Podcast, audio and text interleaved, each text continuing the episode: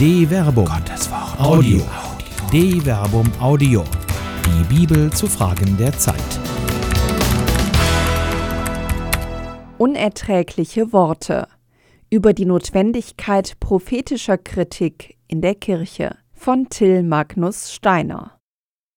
Die einen kritisieren, die anderen kritisieren die Kritik. Manche suchen eine Maria 2.0, aber meinen damit doch nicht die stille Magd Gottes, die sagt, mir geschehe, wie du gesagt hast. Lukas Kapitel 1, Vers 38. Wo sind die Ruths, Esthers und Judiths der Kirche, die in der patriarchalen Gesellschaft doch die Geschichte entscheiden? Wo ist eine wie Sippora, die mit einem Stein und durch Blut den großen Anführer Israels, Mose, rettete? Siehe Exodus Kapitel 4, Vers 24 bis 26. Und die Stimmen der Opfer, der von Priestern unterdrückten und missbrauchten, wird ihre Anklage, die auf den Straßen Roms vorklang, doch erhört werden? Oder wird man sich am Ende nur im Kreis drehen und sich gegenseitig vorwerfen, dass die andere Seite die Missbrauchskrise instrumentalisiert? Sind strukturelle Reformen und die Neuausrichtung am Evangelium wirklich entgegengesetzte Pole? Erhören.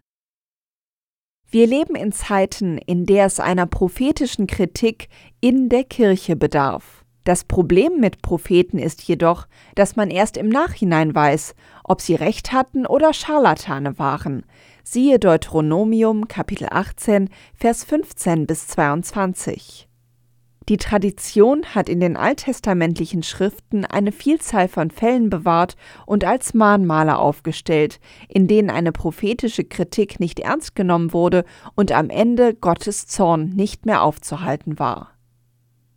Seine Worte sind unerträglich für das Land.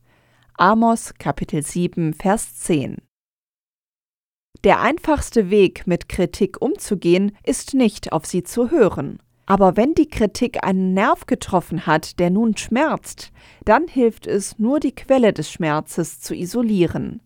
Nein, nicht der Nerv wird dann geheilt, sondern der Kritik wird ihr Stachel gezogen. Sie entstamme weder einer Orthodoxie noch einer Orthopraxis. Im Buch Amos sind es die messerscharfe Analyse der gesellschaftlichen Missstände und der Sinnlosigkeit eines Kultes ohne zwischenmenschliche Gerechtigkeit, die unerträgliche Worte für den Priester und den König des Landes sind. Das Lösungsmodell der Hierarchie ist denkbar einfach.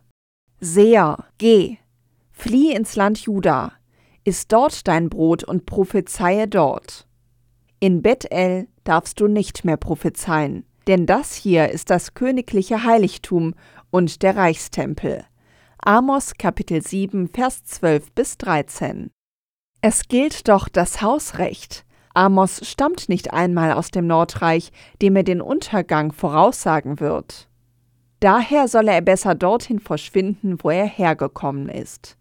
Der Kern der Kritik wird nicht einmal thematisiert. Denn Amos muss als derjenige, der Kritik äußert, ja unlautere Motive haben. Das ist doch alles nur Schau und dient dem Broterwerb. Ja, auch heute ist es doch noch populär, die Kirche zu kritisieren. So erreicht man Einschaltquoten und hohe Auflagen. Hinter solchen Argumenten verschwindet die Kritik, aber nicht die prophetische Kritik eines Propheten wie Amos. Ich bin kein Prophet und kein Prophetenschüler, sondern ich bin ein Viehhirte und veredele Maulbeerfeigen. Amos Kapitel 7 Vers 14 Amos ist weder ein Priester noch ein Hofbeamter, er verdient kein Geld, indem er sich unbeliebt macht, sondern er bestreitet seinen Lebensunterhalt damit, dass er saure Maulbeerfeigen, während sie heranwachsen, einritzt, damit sie am Ende süß werden. Seine Worte haben ein ebensolches Potenzial. Aber die Gesellschaft, die er kritisiert, verblutet nur und wird von Gottes Zorn vernichtet. Dem gegenüber Kritik unempfänglichen Priester prophezeit Amos die Radikalität des göttlichen Strafgerichts. Du sagst, prophezeie nicht gegen Israel und gefeiere nicht gegen das Haus Isaak. Darum, so spricht der Herr, Deine Frau wird zur Hure in der Stadt, deine Söhne und Töchter fallen unter dem Schwert, dein Boden wird mit der Messschnur verteilt, du selber stirbst auf unreinem Boden, und Israel muss in die Verbannung ziehen, fort von seinem Boden.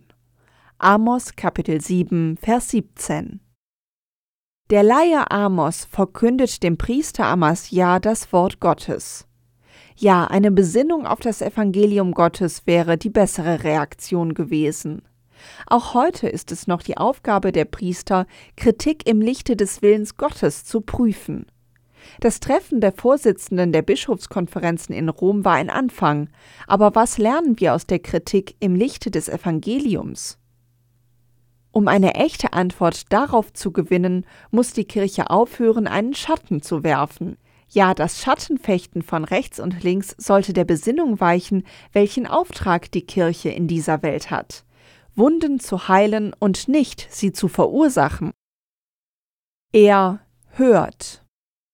Unerträgliche Worte, so ist es der biblische Glauben, verklingen nicht einfach. Sie haben Bedeutung.